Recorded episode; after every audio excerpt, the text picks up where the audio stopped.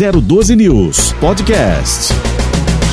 Você ouve agora na 012 News 012 em Foco. 012 em Foco. A Lei Geral de Proteção de Dados entrou em vigor em setembro de 2020. A implantação está sendo por etapas e em agosto deste ano começam, as, as, começam a ser aplicadas as multas e sanções. Você conhece essa lei? Sabe o que muda com ela? Esse é o tema do 012 em Foco de hoje. Nosso convidado é o advogado Tiago Almeida. Ele é especialista em Direito e Processo do Trabalho, MBA Executivo em Gestão Empresarial e está cursando especialização em Direito Digital e Proteção de Dados. Tiago, seja muito bem-vindo. Obrigado pela sua presença aqui. Bom dia, Fabi. Muito obrigado pelo convite e bom dia aos ouvintes da rádio. Tiago, quais são os principais objetivos dessa lei de proteção de dados? Então, a Lei Geral de Proteção de Dados, ela é uma lei de 2018 e ela visa criar um marco regulatório da proteção de dados pessoais. Então, ela trata dos dados pessoais, de pessoas físicas e não de pessoas jurídicas. Uhum. Então, é o meu dado, o seu dado, o dado das pessoas físicas, como eles são controlados e operados e tratados. Esse é o objetivo principal da legislação. E ele não se restringe apenas a dados digitais, certo? Não, não se restringe. E um ponto muito interessante da lei, Fabi, é que a legislação ela diferencia dados pessoais e dados pessoais sensíveis. Hum. O que, que, é um dado pessoal? Acho que esse é o primeiro ponto importante que a gente tem que ter em mente. Com certeza. Dado pessoal é o dado que identifica ou pode identificar uma pessoa física. E o dado pessoal sensível é um dado que pode causar preconceito ou discriminação. Exemplo, um dado religioso, qual é a fé que você professa, ou um dado relacionado à sua origem. Então, são dados que são considerados sensíveis e têm um tratamento mais cuidadoso pela legislação. Então, para todo ouvinte entender e ficar claro, quando a gente fala de dado pessoal, é todo dado que pode identificar ou tornar identificável uma pessoa. Uhum. Exemplos: nome, número de CPF, número de RG, telefone, endereço.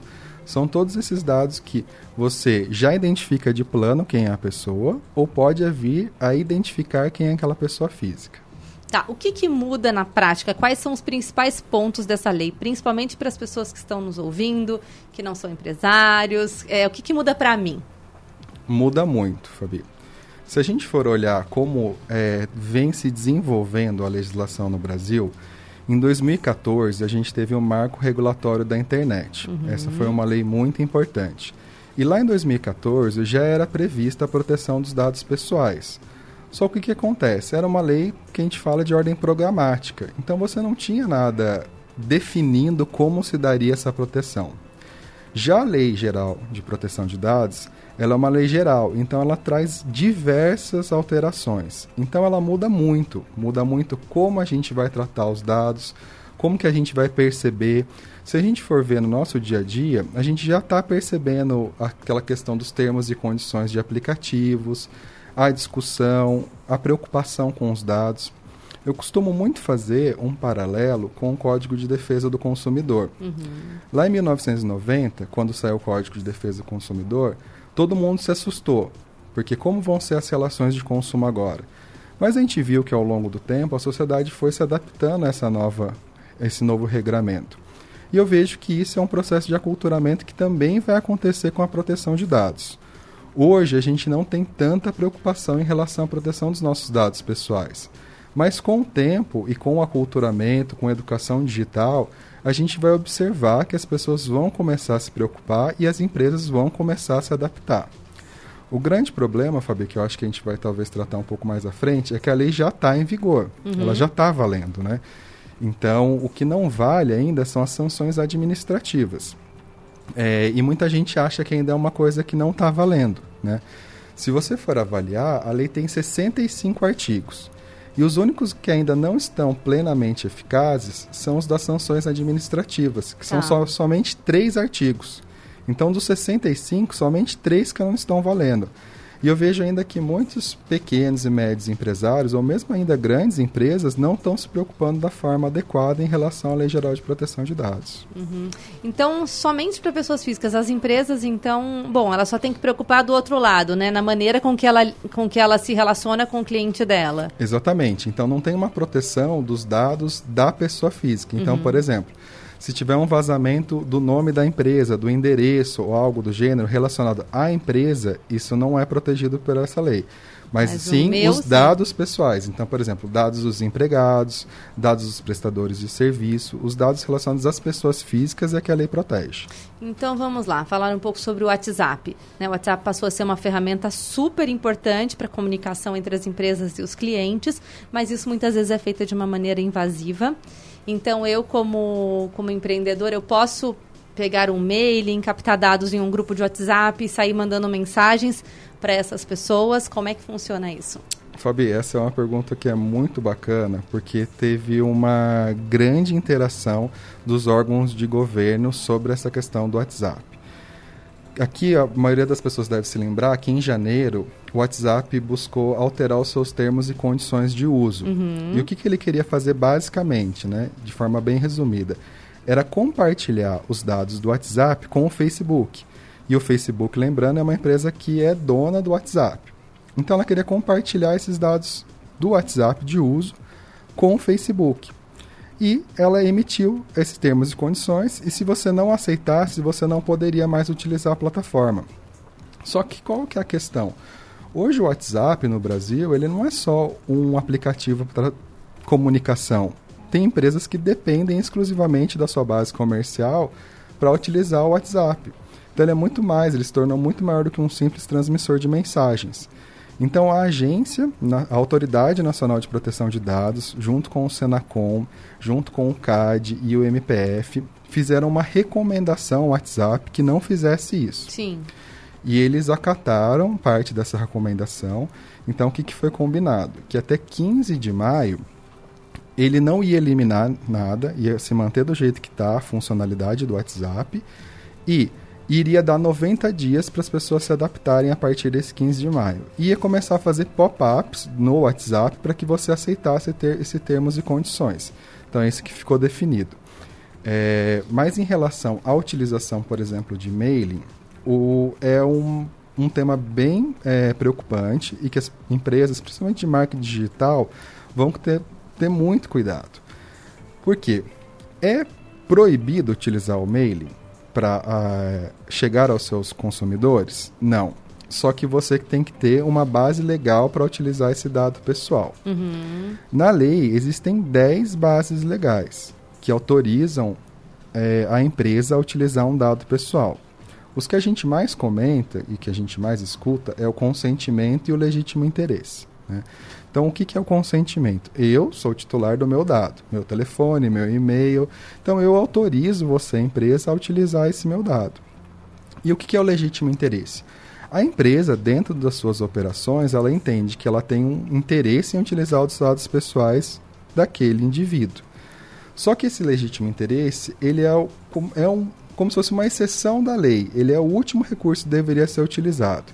Inclusive, tem algo que a gente chama de teste de proporcionalidade, onde a empresa deveria avaliar se ela está com as salvaguardas adequadas em relação àquele dado, ou seja, quem que pode é, acessar, se eu perder o dado, que eu faço, se eu só estou com os dados que realmente eu preciso, se ela passar por esse teste de proporcionalidade, ela identificar que ela tem o legítimo interesse, ela também pode usar.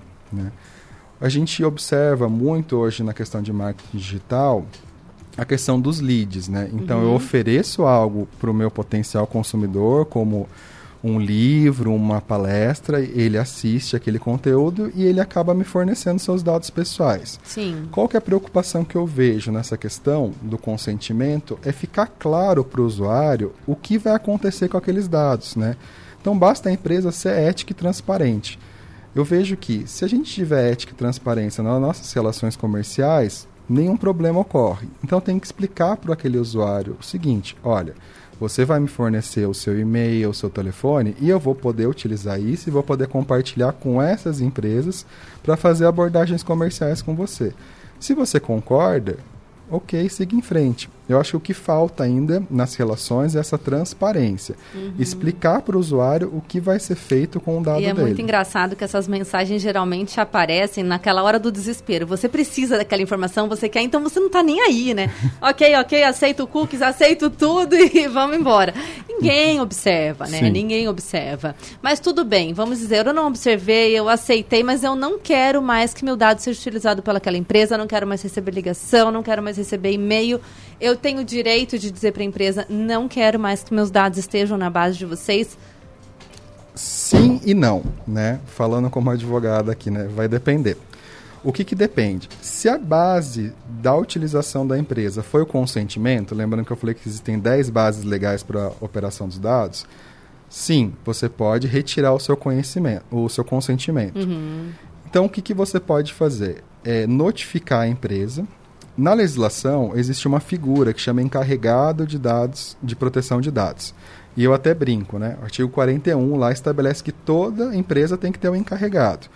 Na lei ainda não faz uma distinção se é micro, média ou pequena empresa. Hoje, na lei, todas as empresas têm que ter um encarregado de proteção de dados. E eu até brinco que o termo em inglês é DPO, Data Protection Officer. Então, se você chega para alguém e fala assim, você quer ser o encarregado? Ninguém quer, mas se você fala assim, você quer ser o DPO? às vezes as pessoas vão querer, né? É verdade. Então, esse é o segredo para o RH aí, para indicar a pessoa para ser o DPO.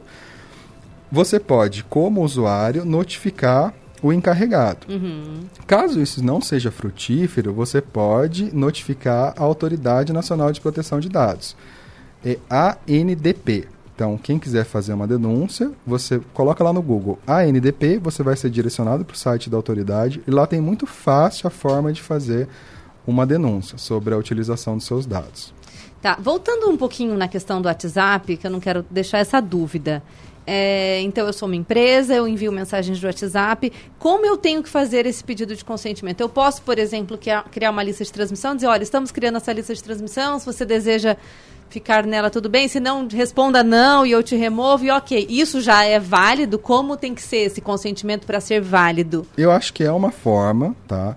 Agora a gente tem que voltar um passo, né, Fabi? Como que você tem esse telefone e esse nome do, do usuário, né? Uhum. Então, se você obteve esse nome e telefone de uma forma legítima, você é, rotineiramente perguntar se ele quer continuar naquele mailing é, uma, é um bom processo.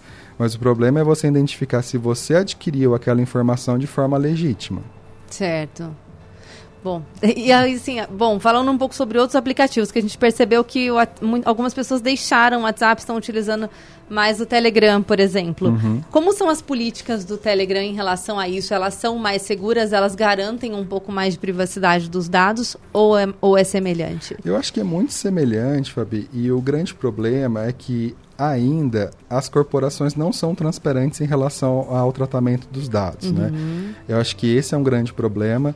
É, por exemplo, o que eu sempre gosto de comentar é: se você não sabe qual é o produto, é muito provável que você seja o produto.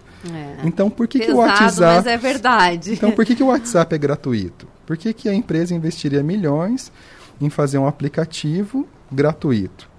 Por que, que o TikTok é gratuito? Então, o TikTok, inclusive, ele está oferecendo 80 reais para se você indicar um novo usuário. Por que, que a, a, uma empresa vai fomentar ao pagamento para você indicar um novo usuário se ela não tem nenhum produto? Talvez você seja o produto, né? Até eu gosto muito de uma frase de um matemático inglês que ele é, escreveu isso em 2014, então não faz tanto tempo, né? Que os dados pessoais são o novo petróleo. Então, os dados pessoais são um novo commodity, né? E essa similaridade com o petróleo é muito interessante porque o petróleo cru, ele não tem grande valor, né? Agora, o petróleo processado é o que tem grande valor, que ele vai se transformar num combustível, num plástico. E o dado pessoal é a mesma coisa. Se você tem um grande conjunto de dados, ele não necessariamente tem grande valor. E aí que entra o Big Data, né, é. né, que é muito falado. O que, que é o Big Data? É a ciência que vai processar, coletar extrair resultados desse grande volume de dados. Então, esses, essas aplicações, é, por mais que elas coloquem no termos e condições, e o que é muito difícil, né, Fabi? Mesmo eu que sou advogado, você tem termos e condições de 30, 40 páginas, né? E você precisa daquele aplicativo muitas vezes. Então você acaba cedendo, né? É, então é uma relação que é um pouco desproporcional, né? E cabe ao que? Até a, a Autoridade Nacional de Proteção de Dados tentando fazer com que essa explicação ao usuário seja de forma mais transparente e simples, né? E não um simples texto em Word de 40 páginas, onde provavelmente pouquíssimas pessoas vão ler. E o que, que muda? É, o Big Data realmente é a grande aposta, né? Há algum tempo ele já vinha sendo utilizado, esses dados têm um valor enorme, né? Porque não é nome, é RG, é todo comportamento, né? O que, que essa mulher faz, onde ela frequenta, qual a idade dos filhos, o que, que ela gosta de comer.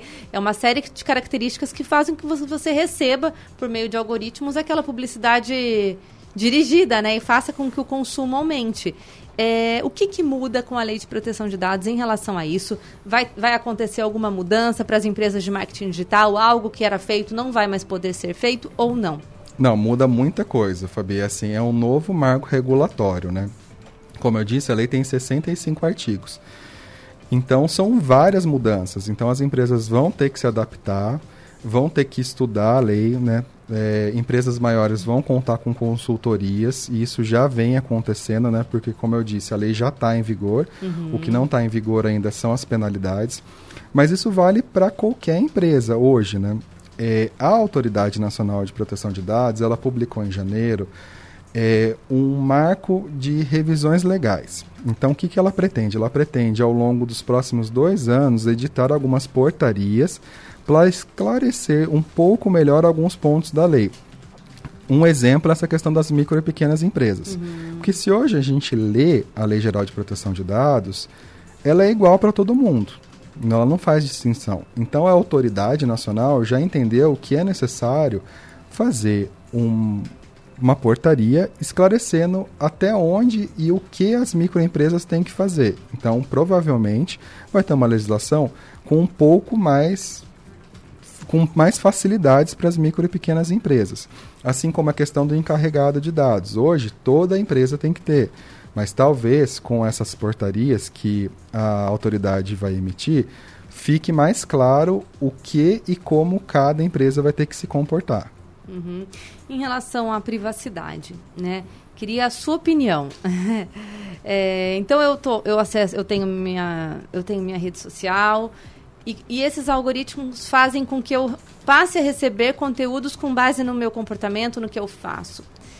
Então eu vou receber aqueles produtos que eu consumo, o tipo de notícia que eu gosto.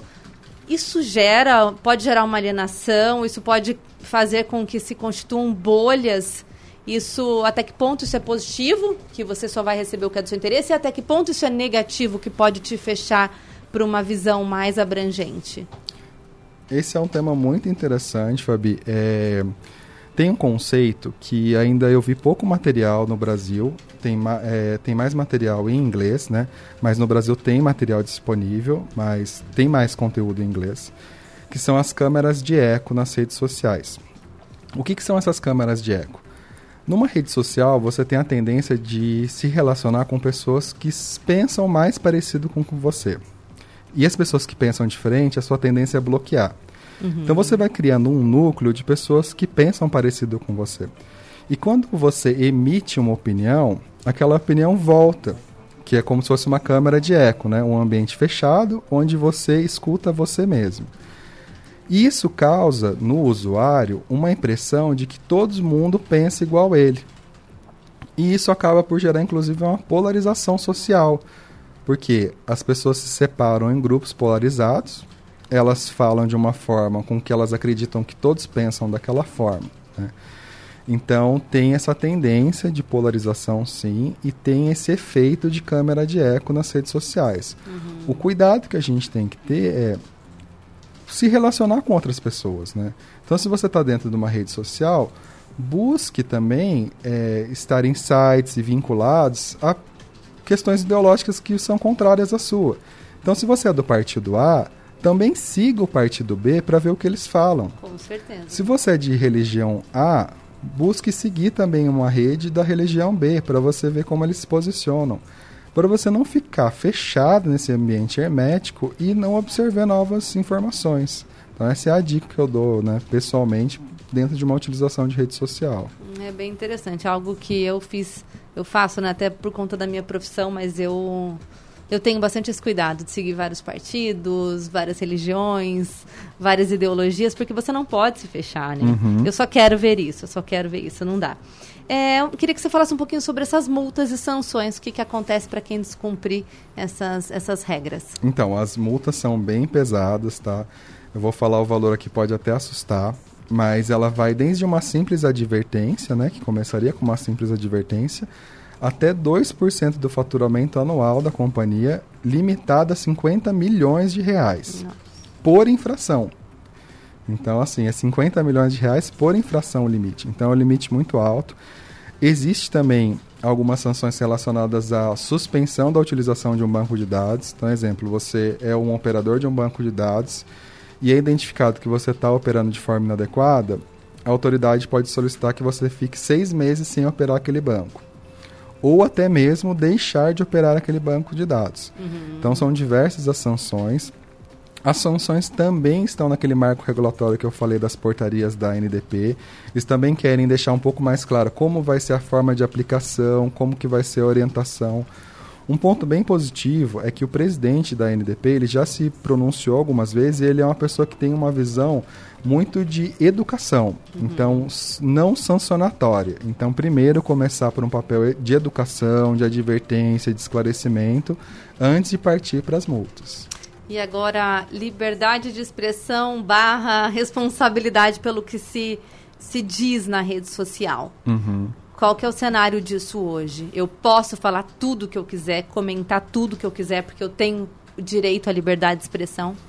Então, esse é um equívoco que se faz, né, Fabi? É, a Constituição Federal, desde 1988, ela prevê a livre manifestação do pensamento. Esse termo livre manifestação do pensamento é o que a gente fala como liberdade de expressão. E ele é um direito fundamental. Você tem direito a se expressar de forma livre. Entretanto, você tem que respeitar os outros direitos fundamentais. Né? A Constituição ela tem diversos direitos fundamentais: a vida, a honra, a imagem, a educação. E tudo isso deve ser proporcional aos mesmos direitos. Você não pode ter um direito que vai suplantar todos aqueles outros direitos, né? Uhum. Então a livre manifestação ela pode ocorrer. O que a gente observa nas redes sociais é que as pessoas entendem que aquilo é um território livre. E eu sempre brinco. A rede social, o que você fala lá, você falaria na padaria, em frente à pessoa? Você falaria numa praça? É esse exercício Muitas que você tem que fazer. Não, né? Então, Entraria esse... em uma discussão que você nem foi chamado, né? Porque tem Exato. isso, né? As pessoas são bem bravas na internet, né? Então, a internet não é um território livre, uhum. isso está claro já, inclusive no marco legal, regulatório da internet, que é de 2014. As pessoas têm que ter responsabilidade pelo que falam. É, você pode ofender, você pode ter uma atitude criminosa, dependendo, né? Calúnia, difamação. Então, eventualmente alguma expressão, alguma frase, alguma colocação na internet pode ter repercussões, inclusive criminais, uhum. né? Ou civis de é, reparação de danos. É, e um, um artigo que eu estava lendo muito interessante, uns dois meses atrás, é a questão do cyberbullying, né? É, quem tem mais de 30, né, 40 anos aí, vai lembrar que se uma criança, né, naquela época sofria bullying, ela sofria aquele bullying na escola, mas a hora que ela voltava para casa, aquilo se cessava. A hora que ela ia para os amigos da rua dela, do condomínio dela, aquilo se cessava. Então aquele bullying ficava restrito a um determinado ambiente. Só que agora, no ambiente de rede é, social, o que acontece? Você vai ter aquela atitude de bullying continuada. Porque aquilo não se cessa na escola. Aquilo vai continuar o dia inteiro por 24 horas. Tomando uma proporção a cada minuto maior. Exatamente. É, eu queria trazer aqui uma, uma, uma situação que aconteceu ontem na CPI da Covid. A secretária de Gestão do Trabalho e da Educação do Ministério da Saúde, a Mayra Pinheiro, disse ontem na CPI da Covid que o aplicativo Tratikov não foi hackeado e nem modificado por um suposto hacker que era uma ideia inicial que se tinha, e ela disse que o que houve foi uma extração indevida de dados. O que ela disse foi que um, um jornalista teve acesso ao aplicativo e jogou na internet utilizando as informações fora de contexto. Isso também é uma coisa que acontece muito. Queria que você comentasse sobre isso, sobre a distorção de um fato. Então, ela chama de extração indevida de dados. Uhum. Fabi, esse eu acho que é o tema muito vinculado à pergunta anterior, né? Uhum. É, a internet não é um território livre. Então, todas as informações elas têm que ser conduzidas de forma lista, ou seja, legal e verídica. Então, você não pode distorcer um fato na vida aqui orgânica que a gente está, né? E nem no mundo virtual. Então, extrair um dado e manipulá-lo e divulgá-lo é crime, assim como numa rede impressa de um jornal, de uma revista, ou numa rede digital. Não tem diferença. Uhum. É. Polêmico. Bom, a gente vai parar um pouquinho para o intervalo e daqui a pouco a gente continua com alguns mitos e verdades sobre a lei de proteção de dados. Até mais. Você está ouvindo na 012 News. 012 em Foco.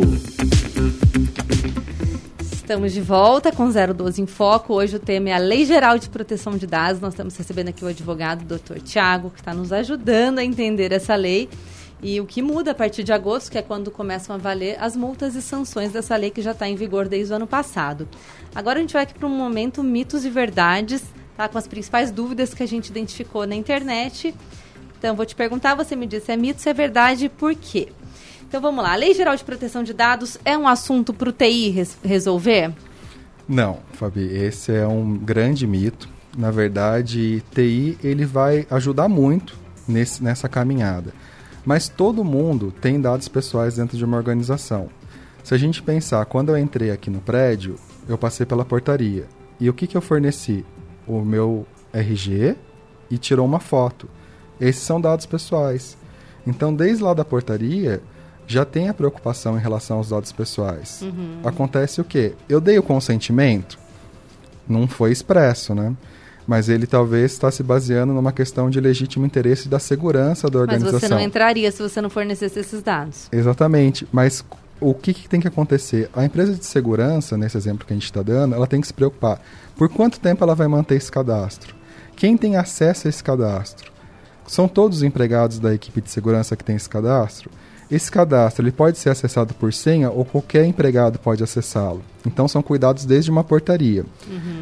RH. RH é a área que detém mais informações de dados pessoais dos empregados. Como que ela manipula aqueles dados? Ela deixa numa rede corporativa? Ela deixa num armário? O armário tem chave? Quem tem acesso a essa chave? Informações, exemplo de saúde. Em empresas menores, você não tem um departamento de saúde. Normalmente é o RH em que vai cuidar dessa, dessa gestão de documentos de saúde. Uhum. Quem tem acesso a esses documentos de saúde? Eu posso ter uma doença que eu vou ficar envergonhado, eu não quero que as pessoas saibam. Como que o RH vai lidar com essas informações? O estagiário pode manipular esse tipo de informação? Então são vários cuidados. Vamos para uma outra área, departamento financeiro. Quando eu vou fazer um pagamento, eu vou ter o nome, vou ter o CPF, vou ter o número da conta. Então, se a gente olhar, TI vai ser uma área de suporte muito grande na organização, no relacionamento, na arquitetura de rede, mas todas as áreas têm muitos dados pessoais e muitos mais dados do que a gente imagina. Queria fazer um parênteses aqui em relação a isso. Está é, tá existindo uma recomendação na internet para que as pessoas tomem cuidado ao receber encomendas com notas fiscais e muitas pessoas descartam essa embalagem com a nota fiscal afixada, uhum. né? E isso é um risco também, porque ali está seu nome, seu endereço, seu CPF, todos os seus dados pessoais, né? Uhum.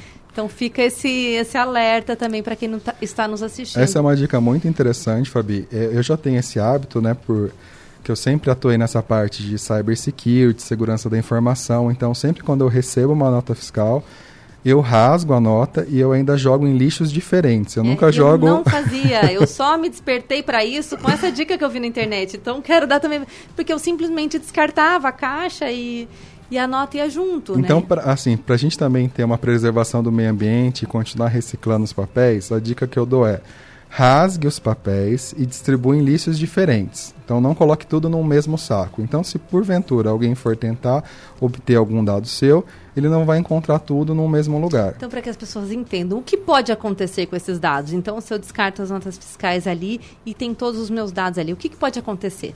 Várias coisas, Fabi. Várias ações maliciosas. A pessoa pode se passar por você, por exemplo, numa compra online. Então hoje está muito mais fácil você realizar uma compra online. E exemplo, se eu recebo um cartão de crédito, Algumas operadoras fazem com que você ingresse no app do banco, mas tem outras que já mandam um conteúdo maior de informações no cartão de crédito. Uhum. Então, se a pessoa tem acesso àquilo, ela pode conseguir vender aquela informação para algum hacker que tem já um conteúdo de dados anteriores e conseguir realizar, por exemplo, uma compra pela internet com aqueles seus dados. Uhum. Bom, é, a LGPD veio com o propósito de impedir ou dificultar o uso de dados pessoais? Pode ser. Eu acho que pode ser. Mas se a gente lembrar, eu, eu tento fazer de novo o paralelo com o Código de Defesa do Consumidor. A defesa do consumidor, ela atrapalhou as vendas? Ela impediu os, o, os empresários de realizarem suas vendas? Ou ela tornou mais democrática a realização de uma venda e com direitos ao comprador? É, regulamentou, né? Criou normas para isso, né? Para essa relação, uhum. né? Então, eu acho que é, é isso que vai acontecer, né? É, é um aculturamento, não é uma questão de virar a chave. É, um ponto interessante, Fabi, que eu acho que é, vale a pena trazer aqui, é que a nossa lei, Lei Geral de Proteção de Dados, ela foi muito inspirada na GDPR, que é a General Data Protection Regulation, uhum. que é a lei geral de proteção de dados europeia, da União Sim. Europeia. Então, a nossa lei foi muito baseada na legislação europeia. Mas uma visão muito particular minha é que o brasileiro ele tem uma visão de dados pessoais muito mais próxima do americano do que do europeu. Eu já tive, é, por algum tempo, já atendi empresas né, que são localizadas na Europa, já fui focal point de empresas localizadas na Europa, e você observa que o, o cuidado um dado pessoal do europeu é bem diferente. Então ele normalmente não fala se ele é casado, se ele é solteiro, ele não mostra a foto da filha e da filha, ele não publica várias coisas em rede social. Já o brasileiro tem uma tratativa diferente, né? E qual que é essa tratativa diferente que eu observo? Mais parecida com o modelo americano. E como que é o modelo americano de proteção de dados? O americano ele entende assim: se eu divulgar esse meu dado pessoal, isso me traz um benefício? Isso me traz uma facilidade. Exemplo, se eu instalar a Alexa na minha casa, ela vai obter meus dados pessoais. Mas isso é bom para mim? Isso me traz facilidade? Se sim, eu concordo. E eu vejo o brasileiro com esse modelo mais próximo do americano do que do europeu. Tem um convidado nosso que esteve aqui falando sobre comunicação multiplataforma, falou da Alexa, que chegou num ponto que ele resolveu parar de usar porque ele começou a se sentir invadido uhum. por ela com as interferências que essa ferramenta tinha no dia a dia. E ele relatou e isso pra gente, ele falou... Essa é a questão uma hora do... que eu resolvi parar. Vai entrando dentro dessa questão do Big Data que a gente estava falando, né, Fabi? Por quê? Se é observado um padrão que sempre às quartas-feiras você gosta de pedir uma pizza e assistir um filme, a Alexa, qual que é a tendência dela? De, em determinado horário ela já te perguntar, você quer uma pizza? Que tal sabor tal da pizzaria tal? Quer que eu ligue? Já escolheu um filme para você assistir enquanto come a pizza. Então acaba te colocando num sistema automatizado, né? É. Então esse é um cuidado que a gente tem que ter. Acho que um, um caso muito interessante, Fabi, é o do Cambridge Analytica, uhum. né? Esse caso era uma empresa que ela era de marketing é, publicitário eleitoral. E ela trabalhou muito forte na campanha de 2016 do Donald Trump. Essa plataforma, essa empresa, ela chegou a ter 87 milhões de usuários classificados e cada usuário tinha mais de 4 mil pontos de dados pessoais. Nossa. Então eles conseguiam identificar se a pessoa ia votar no republicano ou no democrata.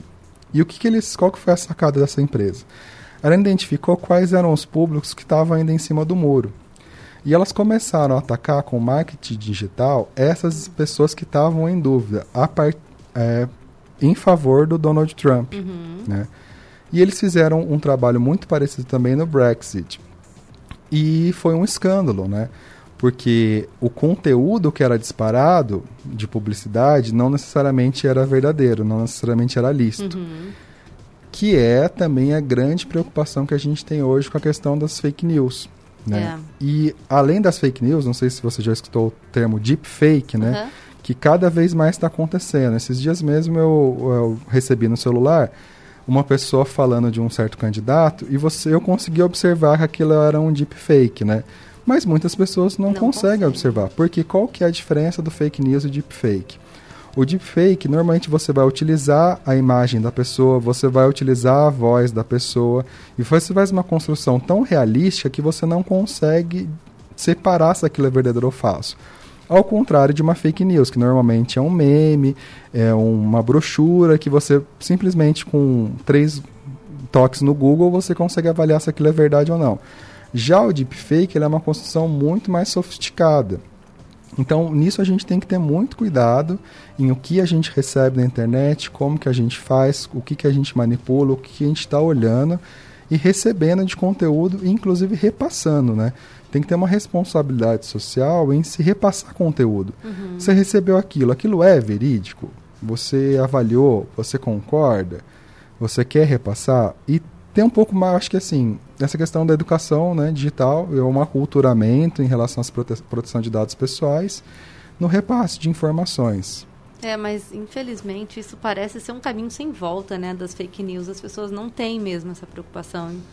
É, a ânsia de você compartilhar uma notícia, de você espalhar uma bomba, ela é muito grande, né? Então, às vezes, você Uhum. lê ali só uma chamadinha, você nem clicou para ver como é que é aquele link e você já dispara isso para todo mundo.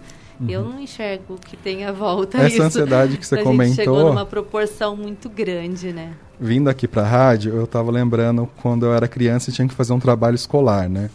Como que era? Você identificava algum coleguinha, pai, avô de colega que tinha uma enciclopédia Barça. Uhum. Daí vocês se juntavam com os coleguinhas, ia na casa dessa pessoa, achava o tema, escrevia num papel ao maço, é, e daí entregavam no outro dia para o professor. Então, é, a acumulação de conteúdo, ela era muito mais demorada, né? Hoje criou-se essa ansiedade. Agora a gente falando aqui, pode parecer que eu sou contra a divulgação de dados pessoais, que eu sou contra alguma coisa, de maneira alguma. Eu acho que a internet é excelente, é uma ferramenta que não tem volta, compartilhamento de dados, big data, isso é muito importante. Só que tem que ser usado com transparência e ética, né? E, Por isso que é importante a lei que regulamenta tudo isso, né? e cada um fazer a sua parte, né, Fabi? Não adianta eu esperar que as grandes corporações vão agir de uma forma e eu não tenho a mesma responsabilidade. Porque senão eu tô também. não estou fazendo o meu papel, né? Então eu espero que o WhatsApp, o Google, o Facebook, Microsoft sejam e ajam de acordo com a lei. Mas eu, quando recebo uma fake news, eu não avalio e repasso para todo o meu grupo de família. Cada um tem seu papel. Exatamente. É, como a LGPD, com a LGPD, cidadãos ganham direito ao esquecimento. Isso é um mito. É, mas esse é um mito muito recente. Eu acho que se tinha essa dúvida até pouco tempo. Porque em fevereiro desse ano, o, o Supremo Tribunal Federal, o STF, julgou um caso muito famoso em relação ao direito de esquecimento. Foi o que a gente chama de leading case. Então, foi um primeiro caso que chegou à Suprema Corte para análise. E ela, inclusive, foi por maioria de votos. Então, não foram todos os ministros que concordaram com essa questão. Mas qual que foi a tese que foi fixada? É que o direito ao esquecimento é incompatível com a Constituição Federal. Então você não tem o direito ao esquecimento no Brasil, a não ser em alguns casos específicos. Porque o que, que se entendeu? É que as futuras gerações elas têm que ter direito à informação. Né? Porque se a gente tivesse um direito ao esquecimento pleno, daqui a alguns anos as pessoas não iam saber as dificuldades e lutas raciais que a gente teve no Brasil, da luta dos homossexuais, da luta das mulheres. E Isso- aconteceu isso com a Xuxa, não foi? Que ela queria que retirasse todo o conteúdo dos vídeos adultos dela lá, das polêmicas dela do passado. Também. Ela conseguiu? Não. Então o que, que acontece? Se a informação é lista e verídica, ela não vai cair dentro do direito do esquecimento de forma geral. Sim. O que, que acontece? No caso a caso, os juízes podem interpretar. Então, assim, aquele conteúdo causa é, ferimento à honra, à privacidade, algum direito fundamental meu, então eu posso ingressar com uma ação para desafiar aquela questão. Agora, se é uma questão lista e verídica, dificilmente você vai conseguir. O que é diferente, por exemplo, se algum hacker invade meu computador e obtém informações minhas de forma ilegal e divulga. Uhum. Daí eu vou conseguir o direito ao esquecimento. Só que se for uma informação lista e verídica, você vai ter dificuldade. Nesse caso que chegou ao, STF, foi de uma menina, né, uma mulher que foi assassinada por três homens e jogada de um prédio no Rio de Janeiro. E a família queria ter o direito ao esquecimento desse caso. Mas o que eles disseram? Que a informação jornalística foi obtida de forma lícita e verídica. Então não caberia o direito ao esquecimento. Uhum. Então o direito ao esquecimento foi consagrado então no Brasil, através desse julgado, que ele não é pleno. Ele vai depender de uma análise de caso a caso e se aquela questão é ilícita, ou fere a minha honra, fere a minha imagem ou se é uma questão de repercussão geral e que tem que ser deixada ali para as futuras gerações aprenderem com aquele caso. Legal, ficou bem claro, muito bem explicado. O marketing de conteúdo pode ser prejudicado com a LGPD? Acho que pode, mas a visão que eu gosto de ter é que o bom marketing vai privilegiar, vai ser privilegiado. Então, as empresas que têm uma conduta ética, uma conduta transparente, essas vão se sobressair, porque essas não vão ser multadas, não vão ter restrição e vão conseguir atingir melhor o seu público-alvo. Uhum. Agora, as empresas que não têm governança, não têm controle, essas vão ser bem prejudicadas. Então, eu vejo que a lei ela vai beneficiar muito as empresas que vão estar preparadas para navegar dentro desse novo regime legal. Agora, as empresas que estão despreparadas vão sofrer muito. É, a estratégia de anúncio segmentado não deve se preocupar com a LGPD? Deve se preocupar. E eu acho que um tema bem interessante, que eu vejo pouca discussão também, Fabi, é a discriminação do marketing segmentado. Então, as empresas de marketing ela tem que ter muito cuidado para que se o direcionamento que ela está fazendo ele é de alguma forma preconceito, preconceituoso, ele tem uma discriminação negativa ou ele está fazendo uma discriminação positiva, ou seja, o que é bom é benéfico para o usuário. Uhum. Então, esse é um cuidado muito grande que tem que se ter na formação de conteúdos dirigidos e direcionados. Uhum. Queria que você comentasse um pouco a questão da educação digital. Né? As crianças já nasceram em uma outra realidade e desde sempre elas utilizam uma série de plataformas digitais. Que cuidados é, devemos ter em relação a isso e que informações têm que ser passadas para as crianças? Elas têm celular muito cedo, né? Elas sabem, inclusive, muito mais que a gente. Elas têm aplicativos que, que elas conseguem ocultar no celular. É uma série de coisas. Então, como trabalhar essa educação digital para as crianças? Excelente pergunta, Fabi. Eu acho que a educação digital ela deveria entrar na base curricular de todas as escolas como uma matéria obrigatória, porque o mundo mudou, né? Até a OMS ela tem algumas diretivas de quantos minutos as crianças podem ficar no celular por idade. Não sei se você já viu isso, mas é bem interessante. Eles separam até um ano não ter acesso, de um a dois anos, de dois a três, então eles separam quantos minutos. Mas se você for olhar ali, você fica chocada, porque é muito pouco tempo uhum. que as uhum. crianças teriam, deveriam ter acesso. E o que acontece mais reforçado ainda pela pandemia é que as crianças estão entediadas em casa. Então, como que um pai também, ou às vezes uma mãe, trabalhando com um filho pequeno em casa, que a criança não pode descer para se divertir, não está indo na escola muitas vezes, ela acaba ficando no celular. Eu acho que qualquer limite que existia antes da pandemia acabou. Porque realmente a, o sentimento dos pais é esse, mas eu não tenho alternativa. Exatamente. Então a sensação que eu tenho é que acabou qualquer tipo de limite ali, né, com a pandemia. Existe uma justificativa agora para o meu filho ficar 10 Sim. horas no celular por dia. E tomara que depois da vacina, que todos tivemos superado essa fase, as pessoas voltem com essa conscientização, né? Mas a educação digital é muito importante, como a gente falou da questão do cyberbullying, por exemplo, né? É, conteúdo inadequado, é, compartilhamento de, de dados, né? É, compartilhar conteúdo pornográfico, por exemplo, pode ser crime, enquadrado uhum. como crime, se não tiver consentimento. Então, é, na internet ele é um território que a criança e o adolescente ele vai ter acesso muito fácil a muito conteúdo inadequado. Então é muito importante que os pais fiquem vigilantes, que bloqueiem sites, que faça um controle rígido do que o filho está fazendo. Esses dias eu escutei na rádio uma criança que comprou 14 mil reais em picolé. É. E daí a mãe ficou desesperada, porque o que ela fazia? Mas assim, como que a criança teve acesso àquele site, né? É, então é um cuidado que ela tem que ter. Ainda bem que foi compra de picolé, mas ele poderia ter acesso a um conteúdo pornográfico, por exemplo. Uhum. E essa questão da educação digital, o, por que, que eu vejo de extrema importância? É aquilo que a gente estava conversando no começo. As pessoas elas têm dificuldade em entender como conviver numa rede social. Então elas são extremamente agressivas, proferem palavras de baixo calão, cometem muitas vezes crime de calúnia, por exemplo. Então, essa educação digital, se ela fosse inserida na base curricular, ela ajudaria as nossas crianças desde pequenas a terem essa consciência de como se comportar e de como se preservar dentro de uma rede social e na utilização da internet. Que dica que você deixa para os pais que estão nos ouvindo, nos assistindo? Que cuidado eles devem ter de orientar os filhos e de proteger os dados dos filhos? É, vigiar. Então, sempre olhar o que o filho está olhando bloquear sites, né? Então, assim, muitos sites oferecem essa questão de bloqueio, né? Então, bloquear sites.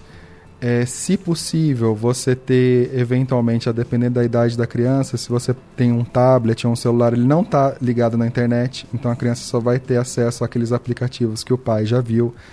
Eu sei que isso é muito difícil, mas se possível, você tem um celular que é da criança, Uhum. Então ela não vai mexer no seu celular com acesso aos seus conteúdos. Então você deixa aquele aparelho direcionado para ela.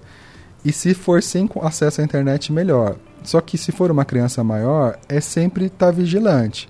É ter acesso à senha, né? Então, assim, a questão da privacidade aí vai ser um pouco né, violada aí, é. mas para o menor de idade, né, dentro do direito de tutela dos pais, eu acho que é ter acesso à senha, ler as conversas, entender o que está acontecendo. Então é, é vigiar. Uhum. É, então é uma é aquela privacidade que tem ali o limite do cuidado, né? Sim. Até em função da imaturidade mesmo das crianças, né? Exatamente, porque é ela pode tá, ter acesso a diversos conteúdos, né? É, então, hoje tem muitas tem ferramentas que os pais conseguem ter esse controle, né? Aplicativos que eles, eles coordenam quanto tempo o filho fica, que uhum. tipo de conteúdo ele pode acessar ou não. Então, esses aplicativos também podem ajudar Sim, sem invadir tanto a privacidade da criança. Remotamente, o pai decide o que vai ser visto ali naquele celular, né? É, também queria falar um pouco sobre a função de localização no celular. A uhum. gente utiliza muito, né? É, aplicativos de, de GPS, de localização. Vários aplicativos pedem esse direito, até site mesmo, né? Você está acessando o site, você permite que a sua localização seja, seja vista. Como é que é isso? Qual que é o risco dessa sua localização estar sendo monitorada? Então, bem interessante, né, Fabi? Que não sei se você observou, mas agora muitos aplicativos estão perguntando se ele, se você habilita o georreferenciamento quando o site não está sendo utilizado.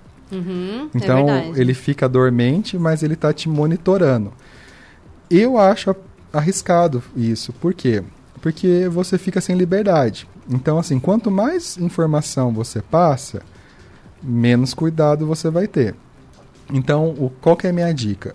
É utilizar, se necessário, essa questão do, do georreferenciamento quando em uso do aplicativo. Se você não está em uso do aplicativo, não permitir que ele busque a sua localização, mas sim somente enquanto você está utilizando. E em alguns casos é interessante. Exemplo, aplicativos de site de compras, né? É de supermercados. Você está numa cidade onde você não sabe qual é o supermercado mais próximo, você pode ativar durante o uso, observa onde é o supermercado mais próximo que você pode ir. Mas se você não está usando aquele aplicativo, eu não vejo muito sentido para o usuário deixar aquela função habilitada. Né? Então eu habilitaria, minha dica seria habilitar enquanto em uso, e fora do uso desabilitar essa questão do georreferenciamento. Mas infelizmente isso nem sempre é claro, né? Não. E é aí que vem a LGPD, que fala da transparência para o usuário. Então, eu, usuário, tenho que saber como os meus dados estão sendo utilizados, o porquê. Até hoje, é, assistindo ao jornal, eu vi uma entrevista sobre a questão de muitas pessoas é, estarem recebendo telefonemas em casa de telemarketing. É. Né? Tem um dispositivo já na lei, que é você informar o PROCON, por exemplo. Ah, é verdade. E bloquear... Queria que você falasse um pouco sobre isso. Então, você pode entrar no site do PROCON e fazer o seu cadastro do seu telefone. e você tem 30 dias para aquele cadastro ser efetivado. Depois desses 30 dias, é muito importante que a cada ligação que você receba, você entre no site e você coloque o número do telefone que você recebeu. Senão esse cadastro que você fez no Procon não, não vale de nada. Então você tem que colocar o número que você recebeu, que a partir daí o Procon vai tomar as ações, inclusive. Como é que chama? Não, não me ligue? Não perturbe. Não perturbe, não perturbe. Então é, entre no site do Procon, faça isso, essa é uma dica. Agora, dentro da questão da Lei Geral de Proteção de Dados, o que, que a gente pode fazer? A gente pode notificar a Autoridade Nacional de Proteção de Dados, a NPD. Então eu entro no site da NPD, falo, estou recebendo telefones, é, telefonemas desse número, so, informando dados pessoais e solicitar essa exclusão. Eu, como titular dos dados, eu posso solicitar a exclusão, porque não teve meu consentimento, não está dentro de um legítimo interesse. Então tem esses dois caminhos, um que é o PROCON e o outro que é a da Autoridade Nacional de Proteção de Dados. Tá. É, o nosso programa está chegando ao fim, mas eu queria que você deixasse dicas. É, para o pequeno empreendedor que se utiliza né, da, dos canais de comunicação para divulgar seus produtos, para se relacionar com os clientes, hoje é fundamental. Todo mundo hoje usa os canais digitais para se relacionar com os clientes, para os grandes empresários, para o cidadão comum. É, as dicas sobre o que está por vir e o que a gente precisa saber de mais importante dessa lei. Tá. Eu acho o seguinte, Fabi. Para as grandes empresas, é buscar apoiar-se numa consultoria externa Sim. ou contratar um especialista. Então, empresas com mais de 300 empregados, já é necessário uma consultoria externa ou um especialista. Para empresas menores e que não são do ramo de marketing digital, eu diria para entrar no site da NPD. Lá tem muito conteúdo, é de fácil visualização. É chato, mas se possível, ler a lei então é a lei 13.709. Tá. Então você entra no Google, coloca lei 13.709. Certo. São 65 artigos. Não é uma leitura muito agradável, né? Igual ler um é. romance. mas eu acho que é se importante. você é dono de uma empresa, eu acho que tem a questão de você se tornar dono daquilo, entender a res sua responsabilidade social. E eu acho que é uma questão de uma leitura de uma hora e meia, você consegue percorrer todos os artigos e entender de forma geral. Então a dica que eu dou é: leia a lei. Tem vários conteúdos no YouTube, por exemplo, então você também pode ter acesso a conteúdos no YouTube, entrar no site da NDP. Empresas de marketing digital, se possível, contar com uma consultoria também externa. Eu acho que vale muito a pena, porque vão existir multas. Lógico que a autoridade ela está numa linha um pouco mais de aconselhamento e não de punição, mas existem punições na lei. Uhum. Então, a minha dica seria de se estruturar e ser claro com o seu consumidor. Transparência, ética na relação. E eu acho que a tendência é do consumidor, quando ele enxerga essa transparência, essa ética, ela gerar valor naquele, naquela empresa. Né? Então, o empresário entender que agindo de forma ética e transparente, ele está gerando valor para sua companhia. Sim. Legal. Bom, queria agradecer a sua presença aqui, tantas informações que você nos trouxe, super importante, né? A gente tem que entender, a gente tem que saber o que está acontecendo, porque isso impacta a vida de todo mundo, como a gente falou, impacta a minha, impacta a do empresário, impacta realmente de todo mundo. A gente tem que fazer a nossa parte, denunciando, fazer, a gente tem que fazer a nossa parte também, né? Cada um no seu papel. Exatamente, Fabi. Assim, acho que tem que ter a questão da responsabilidade social e, como eu falei, não só contar com que as empresas se adaptem à lei, mas nós também passarmos a ter uma atitude proativa, preventiva em relação aos dados pessoais. Bom, você falou para mim que você não utiliza rede social, então queria que você deixasse algum canal de comunicação com você, um e-mail, um site as pessoas eu não utilizo Instagram e esses mais famosos, mas eu utilizo o LinkedIn. Ah, sim. Então, fica... Tiago Almeida vai uhum. ter a minha foto lá. Fiquem à vontade para me contactar pelo LinkedIn. Tá bom, obrigada, viu? Obrigado, muito obrigado, Fabi. Bom, 012 em Foco fica por aqui. A gente se encontra no próximo programa. Tchau, tchau. 012 News Podcast.